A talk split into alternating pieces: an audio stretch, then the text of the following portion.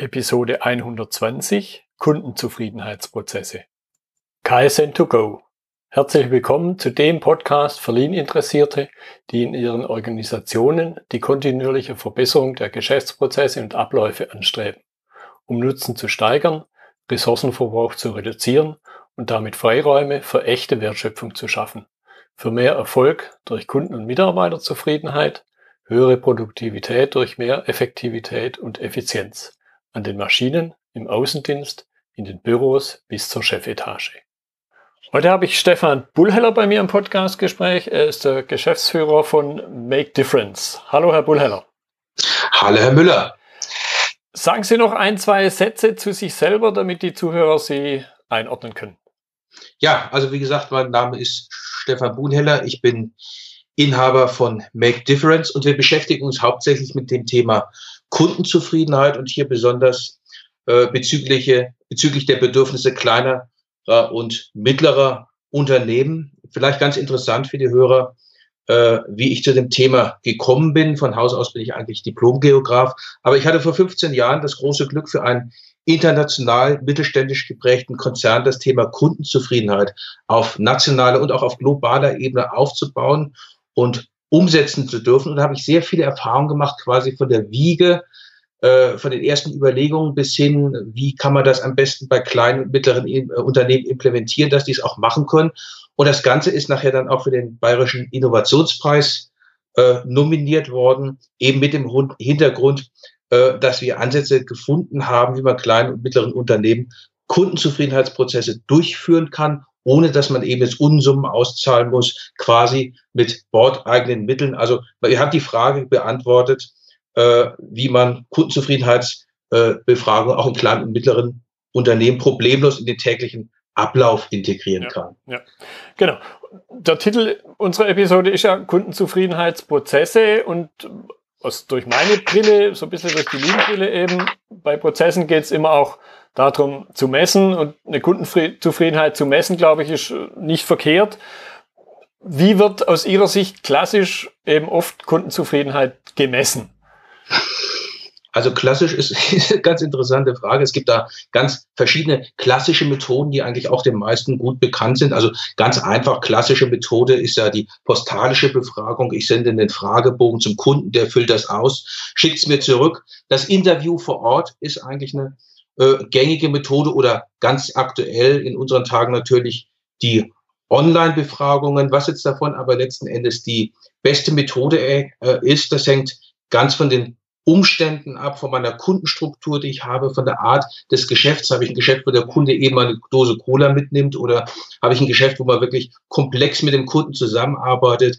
Was sagen die Gesetzesvorgaben? Wir haben ja auch durchaus Gesetze, die das Thema beeinflussen oder auch ganz einfach, welche Möglichkeiten habe ich selber, um das umzusetzen. Eins ist aber ganz klar, denke ich, es gibt keine eierlegende Wollmilchsau. Jede Methode hat ihre Stärken und Schwächen und es hängt eben von der Situation ab, wo ich diese Methoden einsetzen soll. Ich glaube, der Fokus, der liegt heute, und vielleicht wollten Sie darauf hinaus, auf die, On, auf die Online, auf den äh, Online-Befragungen. Äh, und da sagen die Erfahrungen, die wir eigentlich gemacht haben, ist eine schöne Sache, aber es ist nicht in jedem Fall eben gut und richtig. Typische Probleme von Online-Befragungen sind die geringen Antwortquoten, äh, fehlende Adressen, fehlende Einwilligung. Ich kann nicht einfach Kunden mit äh, Online-Befragungen penetrieren, wenn ich die Einwilligung nicht habe. Ja, gerade ganz aktuelles Thema. Ja. Und äh, das macht alles den Einsatz von Online-Befragungen sehr, sehr schwierig. Und ich denke, das Ganze ist aber getrieben von diesen kostenlosen Software-Varianten, die man sich runterladen kann. Die machen das scheinbar attraktiv. Aber im Grunde ist es wie mit dem Auto. Äh, ich kann mir ein Auto kaufen. Und äh, wenn ich aber keinen Führerschein und keine Ahnung von den Verkehrsregeln habe, von den Interaktionen auf der Straße, äh, sollte ich mich besser nicht an Steuer setzen. Und das ist hier nicht anders. Eine Online-Software macht noch lange kein, kein, äh, keine gute Befragung. Mhm. Organisatorisch kann man das, denke ich, auch nochmal unterscheiden, die klassischen Ansätze. Da gibt es ganz klassisch zwei Ansätze. Ich mache es selber oder ich arbeite mit einem Dienstleister zusammen, der es für mich misst. Mit dem Dienstleister habe ich natürlich eine höhere Investition. Ich muss ihm zahlen. Er nimmt mir dafür aber auch Arbeit, Aufwand ab.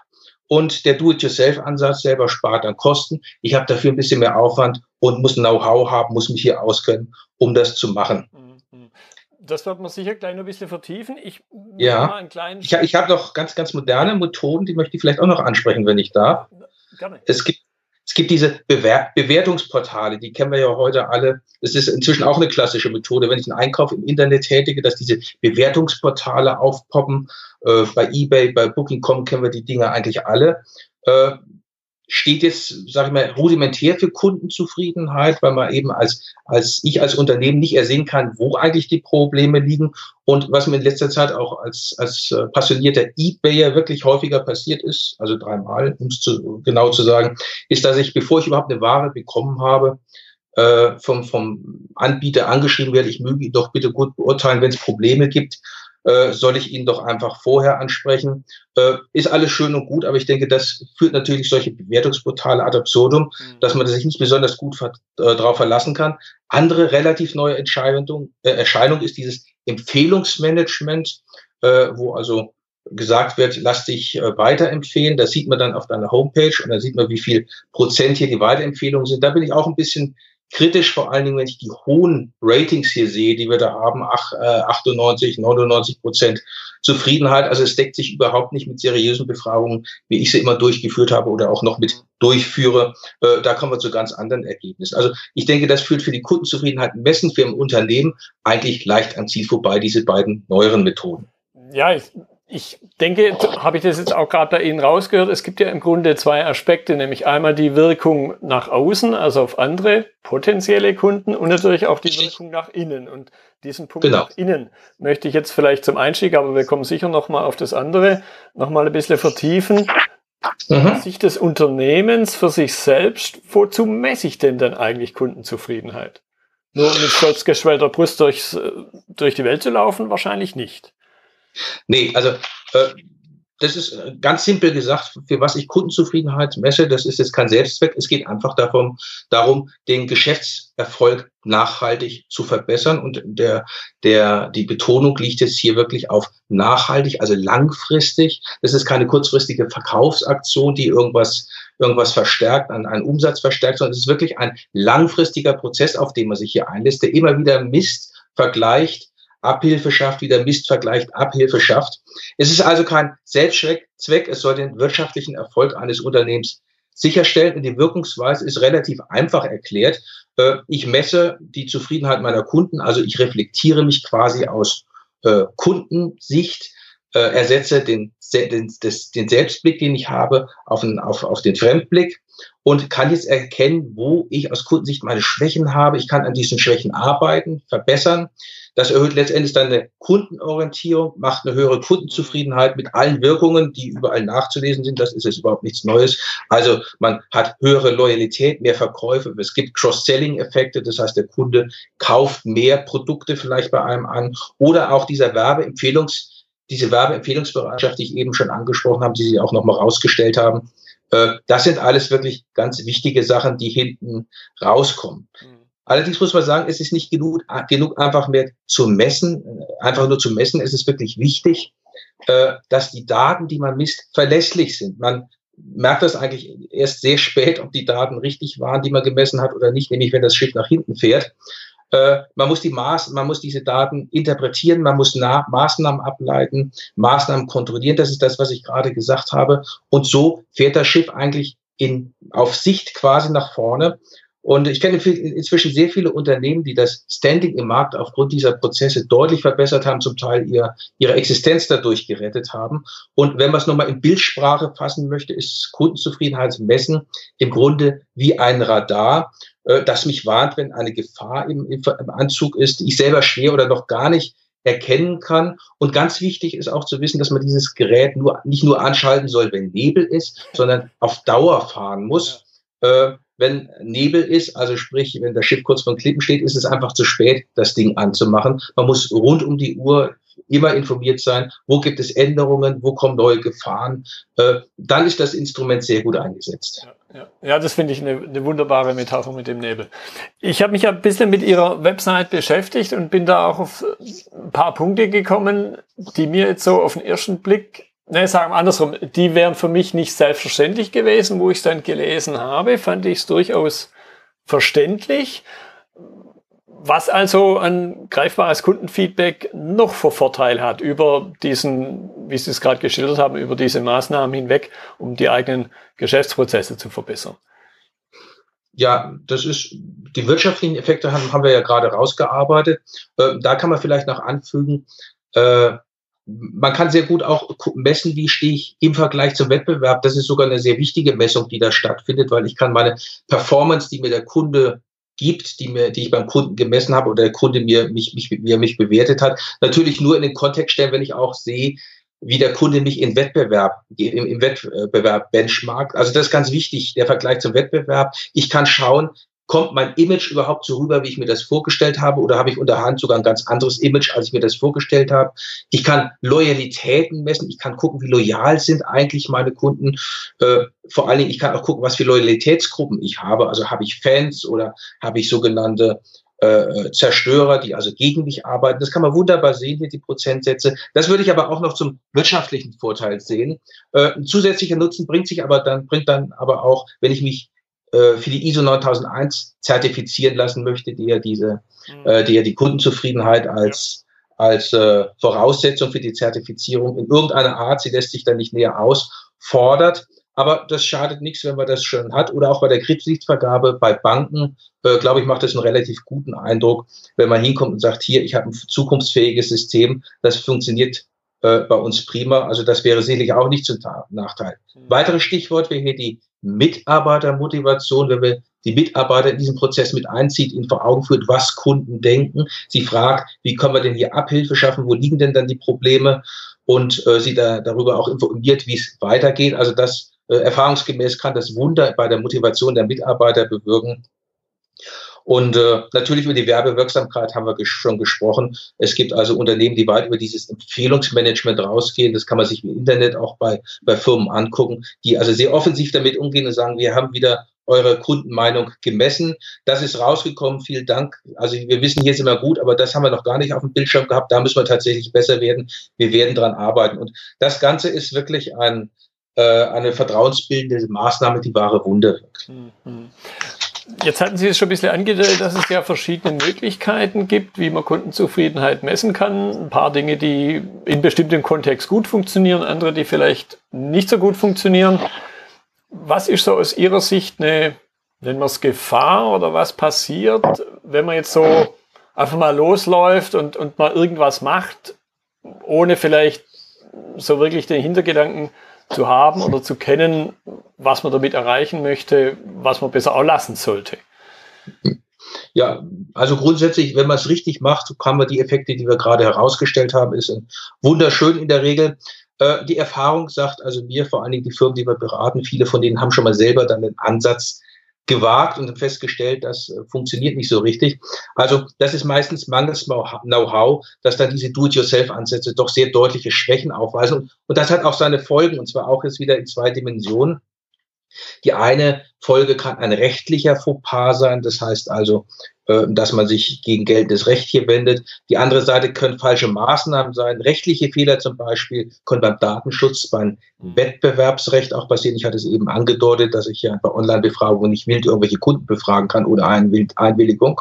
Und äh, sage ich mal, die, die, die, die äh, Gefahr dabei ist, die Unterlassungsklage durch den Wettbewerber, Geldbußen, sogar Gefängnisstrafen. Auch da kann sich jeder selber informieren, was droht, wenn man sich jetzt hier ungeschickt anstellt. Methodische Fehler sind natürlich in, der, in ihrer Wirkung wesentlich breiter. Das würde es hier fast zu weit führen, aber ich kann einfach mal versuchen, ein Beispiel zu skizzieren, das ich so in den letzten zwei Jahren äh, kennengelernt habe, und zwar anhand eines äh, eines Elektrofachmarkes im Süden unserer Republik. Äh, der hat damals festgestellt, dass sie, dass sie, äh, also nochmal kurz dazu, da sind die, dann die Geschäfts, die Geschäftsleitung auf uns zugekommen und hat gesagt, Mensch, irgendwas stimmt nicht, wir haben das jetzt selber gemacht, aber das Schuss ging nach hinten los. Die hatten festgestellt, dass sie Kundenverlust haben und nach der Befragung hatten sie tatsächlich noch mehr Kundenverlust. Und da hat ihnen, ist ihnen aufgegangen, äh, da ist was nicht richtig gelaufen. Was haben die gemacht? Die wollten Kunden befragen, wie zufrieden die Kunden sind äh, aus ja, technischen Gründen, weil es ihnen recht einfach erschien, haben sie eine Online-Befragung angestrebt. Äh, was ihnen dann aber auch aufgegangen ist, sie haben nicht genug Mailadressen von der ganzen Kundendatei, die sie hatten, waren nur zehn Prozent, die waren nur für, für 10 Prozent die Kunden, die, die, die E-Mail-Adressen äh, erreichbar, also, also vor Ort. Und das war, das haben wir hinterher herausgestellt, ausgerechnet alles ganz junge Leute. Das spielt noch eine Rolle, dass es die junge Kundschaft war. Die haben sich dann trotzdem befragt, auch das, auch äh, trotz der geringen Zahl an Mailadressen und der fehlten Einwilligung. Jetzt kommt es so, wie es bei Online-Befragungen meistens der Fall ist. Der Rücklauf ist sehr gering, lag hier bei fünf Prozent, glaube ich, war vielleicht sogar noch ein bisschen geringer. Ja, und das kamen natürlich Ergebnisse raus und das ist das perfide. Es kommen eigentlich immer Ergebnisse raus. Man kann also erstmal gar nicht erkennen, ob sie richtig sind oder falsch. Mhm. Äh, also es kam ein Ergebnis raus und da kam raus, dass besonders die Beratungsqualität ganz, ganz hoch ist in diesem Unternehmen. Und da haben sie natürlich gar nichts gemacht. So, dann passierte das, äh, was, was ich eben geschildert habe. Die kamen auf uns zu, sagten, äh, das wird immer weniger, was ist los? Wir sind der Sache nochmal nachgegangen und haben erstmal geguckt, was ist schiefgelaufen. Also das Erste, was schiefgelaufen ist, was man ganz klar verhindern kann, wenn ich ein Know-how und ein gewisses Basiswissen habe, äh, das ist, dass äh, die Kunden unzulässig befragt worden sind. In dem Fall haben sie Glück gehabt, es hat überhaupt keine rechtlichen Konsequenzen gehabt. Es geht meistens gut, muss man sagen, aber man muss einen richtigen geraten, dann ist, dann ist wirklich Ende Gelände. Äh, es wurde keine repräsentative Kundenauswahl gezogen. Es war nur eine Kundenminderheit. Ich hatte es gesagt. Ich habe noch einen geringen Rücklauf gehabt. Summa summarum kann man sagen, die Ergebnisse sind definitiv nicht aussagefähig gewesen. Und es sind sie in diesen Fake Facts aufgelaufen, haben Ergebnisse gehabt und haben gesagt, gut, damit arbeiten wir jetzt. Und das war das Ende. Interessant ist, wir haben die Untersuchung dann nochmal unterstützt, wurde dann nochmal durchgeführt, diesmal mehr oder weniger richtig. Und das ganz Witzige war, es kam tatsächlich raus, diese befragte Kundengruppe war wirklich sehr zufrieden mit, den, mit der Beratungsleistung der Verkäufer. Äh, allerdings die anderen 90 Prozent Kunden eben überhaupt nicht. Und der Kasus lag daran, wenn Sie sich erinnern, ich hatte eben gesagt, das, waren, äh, das war besonders die junge, junge Gruppe, die hier befragt wurde die hat sich mit den jungen Verkäufern, die in diesem Laden waren, sehr gut verstanden. Die haben die gleiche technische Sprache gesprochen. Ja. Die anderen aber, vielleicht kennen Sie das auch, mir geht's auch regelmäßig in solchen Laden so, wir sind überhaupt nicht zusammengekommen. Die haben mich nicht verstanden, ich habe sie nicht verstanden. Und das heißt, 90 Prozent waren mit dem Thema unzufrieden. Das kam aber nicht raus, weil die gar nicht befragt worden ist. Also das ist jetzt mal so ein ganz klassisches Beispiel, was schief läuft, wenn ich eigentlich nicht weiß, wenn ich mit dem Halbwissen an dieses Thema rangehe. Hm. Das möchte ich jetzt vielleicht noch ein bisschen vertiefen. Wie, wie erkenne ich denn, dass ich eine schlechte Basis habe und das Ergebnis, das sich mir dann zeigt, im Grunde gar nicht die Realität widerspiegelt? Die haben das einfach nur an den Ergebnissen gemerkt. Ne? Man, man, muss bei sowas sehr, sehr kritisch sein. Also, äh, wissen Sie, erfahrungsgemäß kann man sagen, wenn Sie, wenn Sie, eine, wenn Sie eine Studie durchgeführt haben und damit dann an die Öffentlichkeit, sprich an Ihre Aufgabe, äh, auf, Auftraggeber treten, dann sehen Sie sehr schnell in den Gesichtern große Augen, wenn Ergebnisse rauskommen, die Sie nicht erwarten. Ja, mhm. das heißt also, das kann nicht sein. Wie kommst du zu diesen Ergebnissen? Also dieses Gefühl, ich habe doch was ganz anderes erlebt. Wie kommen es diese Ergebnisse zustande? Und ganz gefährlich wird es, wenn Ergebnisse rauskommen, wie jetzt in diesem Unternehmen, äh, wo gesagt wird, ja, wir haben doch bestimmt eine tolle Beratung, wir haben hochqualifiziertes Personal, die sich auskennen, schon vom Alter her. Äh, und wenn dann noch rauskommt, dass die Kunden damit zufrieden ist, sind, also das, was ich erwartet habe, ja. dann habe ich überhaupt keinen Hinweis darauf, dass was schiefgelaufen ist. Das ist das perfide dran. Ja. Wenn, wenn klassisch der Wunsch der Vater des Gedanken ist. Genau, ja. genau. Man macht sich da sehr schnell was vor und auf der anderen Seite, wenn sie dann kommen mit etwas, was überhaupt nicht verständlich ist für die Leute, äh, dann haben sie einen schweren Kampf zu fechten und zu sagen, doch, das ist tatsächlich so. Die Kunden haben das eben so mhm. äh, geantwortet und letzten Endes die Methodik ist richtig. Ich kannst du an der Methodik erkennen, ob die Methodik jetzt hier äh, versagt hat oder nicht, also ob sie das trägt, ein solches Konzept oder nicht.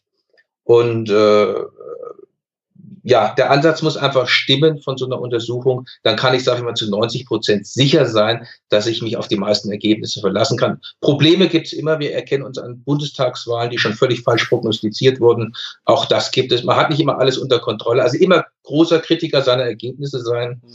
Aber wenn ich natürlich so einen Ansatz fahre, wie ich ihn hier beschrieben habe, dann geht der Schuss echt nach hinten los. Mhm. Jetzt, jetzt haben wir ein Klasse, wie Sie es gerade angedeutet haben, den klassischen Schuss, der nach hinten losging, gesehen, gehört. Was kann aber jetzt ein Unternehmen tun, eben um eine geeignete Art und Weise zu, zu finden, zu identifizieren, um die Kundenzufriedenheit zu messen, um, um geeignete Kunden auch zu befragen?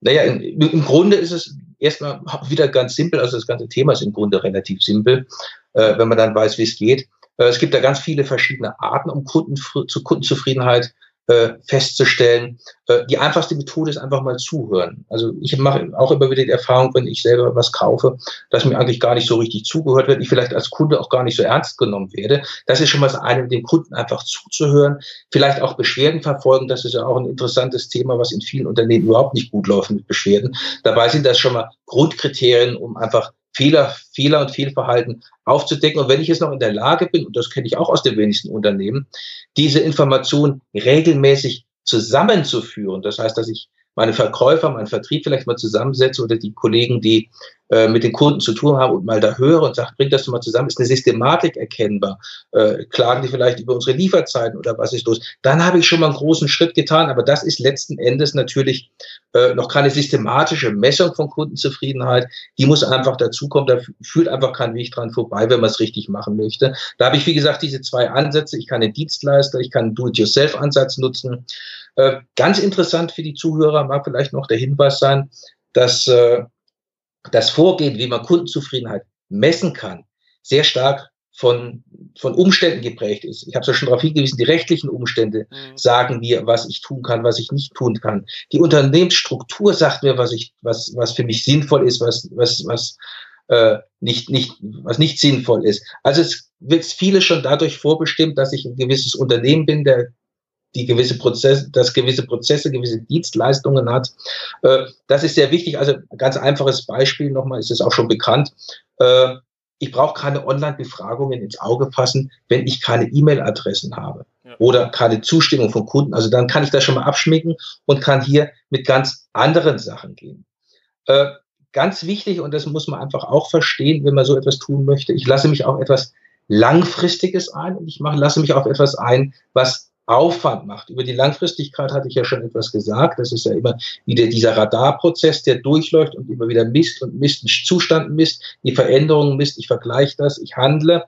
Äh, der Aufwand, der damit verbunden ist, ist mitunter relativ groß. Deswegen kann man ja auch einen Dienstleister einsetzen, der zumindest die Befragung durchführt, aber damit ist man natürlich noch den Aufwand nicht los. Man muss dem nämlich zuarbeiten, bei der Fragebogenerstellung unterstützen, die Kundendaten äh, liefern, man kriegt hinterher Ergebnisse, mit denen man arbeiten muss. Also es ist nicht so, dass ein, ein, ein Researcher, wie ich das jetzt nennen möchte, wirklich äh, überhaupt keinen Aufwand macht. Er macht auch schon Aufwand, äh, der Aufwand ist natürlich auch da beim Do-it-yourself-Ansatz, bloß mit dem Unterschied, dass ich ihn jetzt hier, sag ich mal, justieren kann. Also ich kann gucken, was, was kann ich leisten, was möchte ich leisten, was will ich investieren an Mittel, an, an Ressourcen, an, an Manpower. Äh, und dann kann ich das in, entsprechend justieren, das Ganze. Also äh, der Aufwand ist eine, ist eine Sache, die ist relativ bei solchen Sachen. Es muss nicht in jedem Fall eine umfangreiche Lösung sein, die für ein Unternehmen sinnvoll ist. Es kann auch durchaus äh, ein Thema mit bescheidenen Mitteln umgesetzt werden. Was allerdings in jedem Fall unabdingbar ist, das ist natürlich dann, dass ich ein gewisses Basis, über ein gewisses Basiswissen verfüge, um äh, den Kundenzufriedenheitsprozess zu planen, umzusetzen, auf mein Unternehmen zuzuschneiden. Äh, mit Halbwissen einen Kundenzufriedenheitsprozess zu konzipieren und umzusetzen, das halte ich für grob fahrlässig und das hatte ich in diesem ja. netten Beispiel ja eben auch ja. geschildert. Ja. Jetzt hatten Sie eingangs aus Ihrer eigenen Historie heraus erwähnt, Sie aus, ne, aus einem größeren Unternehmen kamen, dann aber eben fokussiert auf, auf kleine, auf kleineren Mittelstand. Gibt es so ein paar Knackpunkte, wo man sagen kann, das macht, da hat die Branche oder die, die Unternehmensgröße einen Einfluss auf? Aus, aus auf die Befragungen, auf, auf die Vorgehensweise und gegebenenfalls äh, sieht es aus? Ja, ja und nein. Also, also generell denke ich, da stimmen wir überein. Wer einen Kunde hat oder wer Kunden hat, ist von denen auch wirklich wirtschaftlich abhängig. Da führt, äh, kein Weg dran vorbei. Das heißt, ich bin darauf angewiesen, dass sie wiederkommen, dass sie kaufen, dass sie loyal sind, dass sie mich weiterempfehlen. Ich denke, da unterscheidet sich jetzt ein kleiner Handwerker nicht sonderlich von einem großen Konzern äh, Maschinenbauer, nicht von Lebensmittelhändler. Die Dimensionen sind natürlich ganz andere. Und es ist es gerade diese Dimension, die wiederum aber auch den Unterschied macht, denke ich. Äh, große Unternehmen, das ist ja bekannt, investieren wirklich hohe Summen, hohen Aufwand in die Messung der Kundenzufriedenheit. Und diese Fähigkeit nimmt einfach mit der Unternehmensgröße deutlich ab. Das heißt, kleine und mittlere Unternehmen haben vielleicht Probleme, die Mittel für einen Researcher aufzubringen. Da sind wir bei den relativ hohen Summenbereichen schon, wenn ich wirklich einen guten, knackigen haben will. Sie haben aber auch für den Do-it-yourself-Ansatz häufig keine Kapazitäten oder wenig Kapazitäten, äh, kein Know-how, um das Thema äh, sicher anzugehen. Also Unterschiede gibt es zwischen Unternehmengrößen äh, sicherlich, äh, aber die Notwendigkeit äh, ist für alle die gleiche. Hm, hm. Was wäre denn so, so ein bisschen, wenn wir schon Richtung Ende gucken, was wäre so Ihre Empfehlung für einen Einstieg, wenn jemand was selber machen will, einerseits, oder wenn er halt sagt, ah, ich weiß, ich muss da was tun, ich mache noch nicht genug, wie kann ich mir auch helfen lassen? Oder ja, mhm. wie kann ich anfangen, mit dem Thema aktiv umzugehen? Also ganz, ganz wichtig ist natürlich, dass ich sage, ich habe, ich brauche Know-how und das brauche ich nicht nur das Know-how, wenn ich selber durchführen will, das brauche ich auch dann tatsächlich, um äh, mit, mit, mit, mit Researchern zu verhandeln. Ich muss denen ja sagen, was ich will und ich muss auch aufpassen, dass sie mich nicht quasi über den Tisch ziehen mit ihren Angeboten, die von der Stange sind und gar nicht so richtig äh, äh, auf, auf einen passen. Äh, aber ich, ich fange jetzt nochmal von vorne an, wenn ich also ein Kunde zu mir kommt und sagt, Mensch, ich möchte Kundenzufriedenheitsbefragungen, Kundenzufriedenheitsprozesse durchführen, äh, dann frage ich immer nach drei Voraussetzungen, die gegeben sein müssen. Und die sind einfach essentiell, diese Voraussetzung. Als ersten Schritt muss ich es aus Überzeugung tun. Das ist jetzt nicht eine leere Worthülse, mhm. sondern es ist ja, wie ich sagte, was langfristig ist, ein Aufwand. Und ich kann auch mit sehr, ich kann auch sehr unangenehmen Dingen begegnen, nämlich mit Ergebnissen, die, mit denen ich überhaupt nicht rechne und die überhaupt nicht gut aussehen. Vor allen Dingen, wenn ich vielleicht vorher etwas entschieden habe, was sich jetzt rausstellt, dass es vielleicht doch nicht so gut war. Also das ist wichtig, die Überzeugung. Äh, dann der Wille auch, wenn ich dann mal Fehler oder Probleme festgestellt habe, dass ich auch äh, in der Lage und fähig bin, die abzuarbeiten. Also zu sagen, wir, wir, wir kreieren jetzt Maßnahmen, um die Situation zu verbessern. Und Sie werden, werden lachen, ganz viele Unternehmen scheitern daran. Die machen zwar eine Studie, aber dann an der Umsetzung, das kennen wir aus Politik und Wirtschaft äh, auch häufig, die Studie verschwindet dann irgendwo in der Schublade, weil sie irgendjemand nicht genehm ist. Also das ist auch ein ganz wichtiger Punkt, dass der Wille muss da sein. Und als dritter Punkt, man muss Unterstützung im Unternehmen haben. Also das heißt, es muss sichergestellt sein, dass nicht nur der Verantwortliche, der jetzt da getriezt wird, das zu machen, äh, das Thema unterstützt, sondern es muss von oben die Unterstützung kommen. Es muss von unten die Unterstützung kommen und auch von den Seiten die Unterstützung kommen. Also es kann Ihnen sonst passieren, dass Sie eine Messung haben, dann vor das Auditorium treten und Ihre Kollegen sagen, was sind denn das für Ergebnisse? Du hast die falschen Fragen gestellt, du hast die falschen Kunden befragt. Und das sind einfach Sachen, die müssen einfach vorher geklärt sein. Und wenn ich das dann alles für mich entschieden habe, dass ich das möchte, dann kann ich eben diese Entscheidung treffen. Möchte ich es mit einem Researcher machen? Möchte ich es lieber selber machen? Äh, dann kann ich auch überlegen, was habe ich an Geld, an Zeit und wie gesagt, dieses Grundwissen ist einfach essentiell, auch wenn ich mit einem Researcher zusammenarbeite. Ganz essentiell natürlich, wenn ich den Prozess selber durchführen möchte, äh, dann sollte ich das Thema hier wirklich vertiefen. Da gibt es durchaus anschauliche Literatur, die das kann. Aber ich kann natürlich auch jemanden fragen, einen Dienstleister, einen Berater, äh, der hier über das no notwendige Know-how verfügt, das praxisgerecht rüberbringt vielleicht auch noch bei der Konzipierung und den ersten Umsetzungsschritten unterstützt, dass man hier die gröbsten Fehler vermeidet. Mhm. Der Vorteil liegt hier ganz klar auf der Hand, denke ich. Man gegenüber einem Selbststudium äh, ist, ist dann doch ein deutlicher Zeit, eine deutliche Zeitersparnis. Äh, das Know-how wird quasi zielgerichtet schon in die Situation des Unternehmens gebracht und ich vermeide eben die schweren Fehler. Und sobald dann aber die Routine im Unternehmen da ist, und das erlebe ich ja häufig, äh, macht das denen dann kein, kein Problem mehr, dann kann sich der Berater echt zurückziehen und das Ganze läuft äh, auf sehr gesitteten und sehr, sehr guten Bahnen dann. Äh, das ist allemal günstiger als eine Kooperation, sage ich jetzt mal, mit einem Researcher, vor allen Dingen, wenn ich das Geld nicht habe, der ja auch langfristig ist diese Kooperation. Die ist ja nicht nur für eine Befragung, sondern die ist ja dann über Jahre. Ähm, also das Zuschneiden auf die eigenen Bedürfnisse, gerade wenn man wenig Mittel hat, das ist möglich. Dazu muss ich jetzt auch keine großen, keine großen äh, akademisches, kein großes akademisches Rüstzeug mitbringen. Äh, da, reicht, da reicht eine gute Berufserfahrung, ein gesunder Menschenverstand, äh, eine gute Anleitung und dann ist man in der Lage, eigentlich zu einfache, solide Kundenzufriedenheitsanalysen für sein Unternehmen äh, umzusetzen. Wie gesagt, das geht auch mit relativ wenig Aufwand und trotzdem kommen sehr nützliche und sehr hilfreiche Ergebnisse raus. Steht dann dem Erfolg eigentlich nichts mehr im Wege, wenn man so rangeht. Hm, hm, hm. Ja, fand, fand ich jetzt sehr spannend und am interessantesten, aber sehr verständlich fand ich diesen Aspekt, dass es eben nicht endet. Da habe ich mich natürlich dann selber irgendwo im Spiegel gesehen, im Sinne von, so wie es ja auch bei allgemeiner Prozessoptimierung ist, man sagt ja jetzt nicht, jetzt habe ich das zwei Jahre lang gemacht, jetzt ist gut, jetzt höre ich auf. So, glaube ich, äh, macht man es auch mit Kundenzufriedenheit nicht. Äh, das ist eine, genau. eine nicht endende Sache. Nein, das muss man aber wissen, bevor man sich darauf einlässt, sonst kann man sich den Aufwand echt sparen, weil, wie gesagt, es macht Aufwand natürlich, es kostet Geld und Zeit. Äh, das ist gut investiertes, ganz gut investierte Ressourcen, aber eben nur dann, wenn ich es wirklich durchziehe. Hm, hm. Ja, Herr Bullheller, ich danke Ihnen für die Zeit. Wenn ich so gucke, ziemlich genau eine halbe Stunde. Das ist prima. Da waren einige Punkte drin, die, glaube ich, für die Zuhörer interessant sind, wichtig sind. Ja, vielen Dank. Das war die heutige Episode im Gespräch mit Stefan Bullheller zum Thema Kundenzufriedenheitsprozesse. Notizen und Links zur Episode finden Sie auf meiner Website unter dem Stichwort 120. Wenn Ihnen die Folge gefallen hat, freue ich mich über Ihre Bewertung bei iTunes. Sie geben damit auch anderen Lean-Interessierten die Chance, den Podcast zu entdecken. Ich bin Götz Müller und das war KSN2Go. Vielen Dank fürs Zuhören und Ihr Interesse. Ich wünsche Ihnen eine gute Zeit bis zur nächsten Episode. Und denken Sie immer daran, bei allem, was Sie tun oder lassen, das Leben ist viel zu kurz, um es mit Verschwendung zu verbringen.